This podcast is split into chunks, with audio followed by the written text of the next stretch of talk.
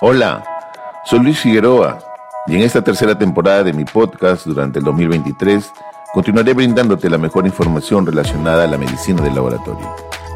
En estas épocas post-pandemia, los profesionales del laboratorio clínico somos más visibles al comprender que las pruebas de laboratorio son cruciales en los sistemas de salud para la toma de decisiones en el diagnóstico, tratamiento y monitorización de las enfermedades.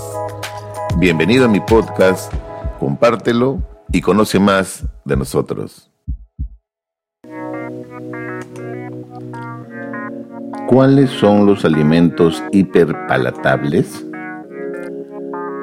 En el Perú, el Ministerio de Salud informó que unos 15 millones de peruanos, casi el 62% de la población peruana mayor de 15 años, tienen sobrepeso y obesidad. Este aumento de casos se afianzó durante la pandemia del SARS-CoV-2 y el exceso de peso en general sabemos que es responsable en gran medida del incremento de la mortalidad por la enfermedad cardíaca hipertensiva, seguido de la muerte por diabetes, por enfermedad renal crónica y otras enfermedades conocidas como enfermedades crónicas no transmisibles que generan en realidad una mayor carga de enfermedad y gastos en el sistema de salud.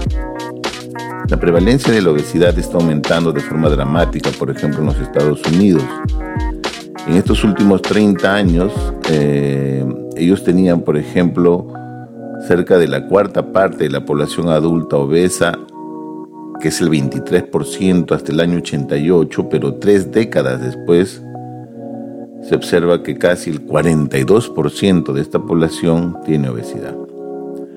Entonces el riesgo de obesidad a nivel de la población está muy influenciado por el entorno alimentario. Por lo tanto, es necesario conocer los cambios en el entorno alimentario a lo largo del tiempo para identificar cuáles son los factores potenciales de esta epidemia en los Estados Unidos, este entorno ha cambiado de forma sustancial en los últimos 50 años y ha sido descrito ampliamente como un entorno obesogénico. Desde la década de los 70, los avances en la tecnología de la ciencia de los alimentos y el dominio cada vez mayor de las corporaciones mundiales de alimentos están impulsando a una mayor producción de alimentos disponibles que sean baratos, apetecibles por su sabor y con altas calorías, es decir, con una alta densidad energética. Según la Real Academia Española, define a la palatabilidad como una cualidad de ser grato al paladar un alimento. Entre la década del 70 y principios de los 2000, las empresas de alimentos de Estados Unidos emplearon cambios en sus enfoques para el desarrollo de productos alimenticios, mejorando sus cuotas de mercado, enfocándose en expandir líneas de producción y mejorar su rentabilidad. Por ejemplo, las principales empresas de alimentos reformularon los productos existentes para mejorar la palatabilidad, facilitando así su consumo y ganancias, y agregando nuevos productos al sistema alimentario. En este aspecto, una interesante investigadora, Tera Facino, y colaboradores han desarrollado diferentes publicaciones al respecto. Ya hace algunos años desarrolló una definición numérica de alimentos hiperpalatables. Sobre las definiciones comunes existentes en la literatura y utilizando un software de nutrición que cuantificaba los ingredientes de grasas, azúcares simples, carbohidratos y sodio. En ese momento las definiciones descritas de estos alimentos todavía carecían de especificidad en cuanto al mecanismo de los ingredientes que impulsaban la palatabilidad. Ha sido publicitado en documentales y libros que la industria alimentaria tiene fórmulas alimenticias bien establecidas basadas en combinaciones de grasa, azúcar, sodio y carbohidratos que se están diseñadas básicamente para maximizar la palatabilidad y su consumo.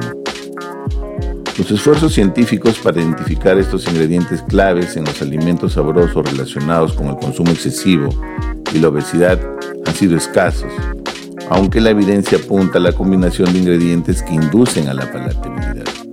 Por ejemplo, varios estudios experimentales pequeños en humanos han demostrado que la combinación de grasa y sodio puede mejorar sinérgicamente la palatabilidad, inclusive incrementar un consumo del 30% de los mismos. También hallazgos en relación a la literatura conductual de neuroimagen en humanos demuestran efectos al combinar los alimentos descritos, por ejemplo, y grasas y carbohidratos, siendo más eficientes para activar circuitos neuronales de recompensa de cerebro, es decir, gran, grandes cantidades de dopamina en su momento. Otro estudio descubrió que tres elementos en las comidas, como su densidad energética, es decir, calorías por gramo, la cantidad de alimentos hiperpalatables y la rapidez con la que se consumían, contribuían de forma constante a una mayor ingesta de calorías. Las recomendaciones dietéticas para el control de peso podrían informarse al comprender cómo algunos alimentos hacen que las personas coman menos calorías sin que tengan hambre si bien los alimentos muy sabrosos a veces también son densos en energía, este nuevo estudio sugiere que estos alimentos muy sabrosos contribuyen de forma independiente a la ingesta de calorías de las comidas. Facino dijo que los hallazgos se suman a una creciente información en investigación que muestra que la hiperpalatabilidad juega un papel en las elecciones de alimentos que hacen las personas y esto influye definitivamente en su peso.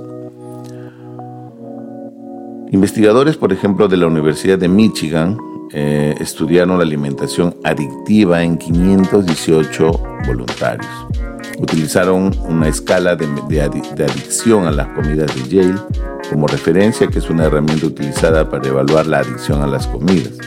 En este estudio, entre el 7 y 10% de los participantes fueron diagnosticados con adicción a las comidas. Además, el 92% exhibieron una conducta alimentaria adictiva hacia algunos alimentos, donde de forma repetida querían dejar de comerlos pero no podían. La mayoría de los alimentos calificados como aditivos eran alimentos procesados.